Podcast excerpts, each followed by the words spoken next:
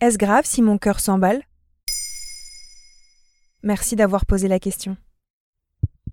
Le cœur humain bat en moyenne 1,16 fois par seconde, soit environ 100 fois par minute. Parfois, les battements accélèrent, décélèrent ou sont irréguliers. Et plus nous avançons dans l'âge, plus nous sommes susceptibles de ressentir des palpitations. Il faut commencer par rappeler que ces palpitations sont tout à fait banales, comme le précise le docteur Claude Kouakam, cardiologue au CHRU de Lille, interrogé par le Figaro Santé. De plus, ce n'est pas parce qu'elles sont particulièrement intenses que les contractions du cœur sont graves. Le docteur indique qu'elles sont bénignes dans 90% des cas. Parfois aussi, le cœur peut s'emballer sans cause apparente alors qu'on est au repos. Ces palpitations irrégulières ressenties au repos peuvent être des extrasystoles. Les sensations décrites par les patients ressemblent à un battement manqué, puis une contraction du cœur plus forte, comme un coup dans la poitrine, avant de reprendre un rythme normal. On n'en connaît pas l'origine exacte, mais la plupart du temps, les extrasystoles sont bénignes.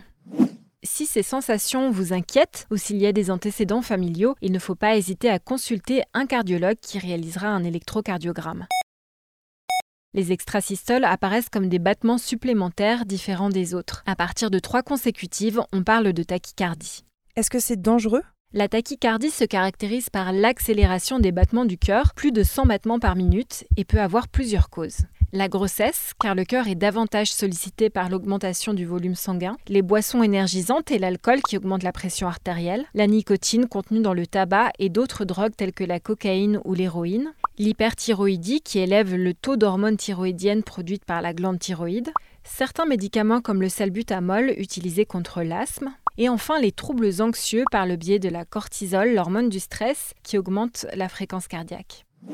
Si les épisodes de tachycardie se répètent, s'aggravent dans le temps, s'associent à un essoufflement, à des malaises ou des douleurs dans la poitrine, ou encore si le cœur s'emballe alors que tu es en plein effort physique, il faut consulter un cardiologue. Ces signaux peuvent être les signes avant-coureurs d'un malaise cardiaque. D'autant plus si tu as des antécédents cardiaques dans ta famille.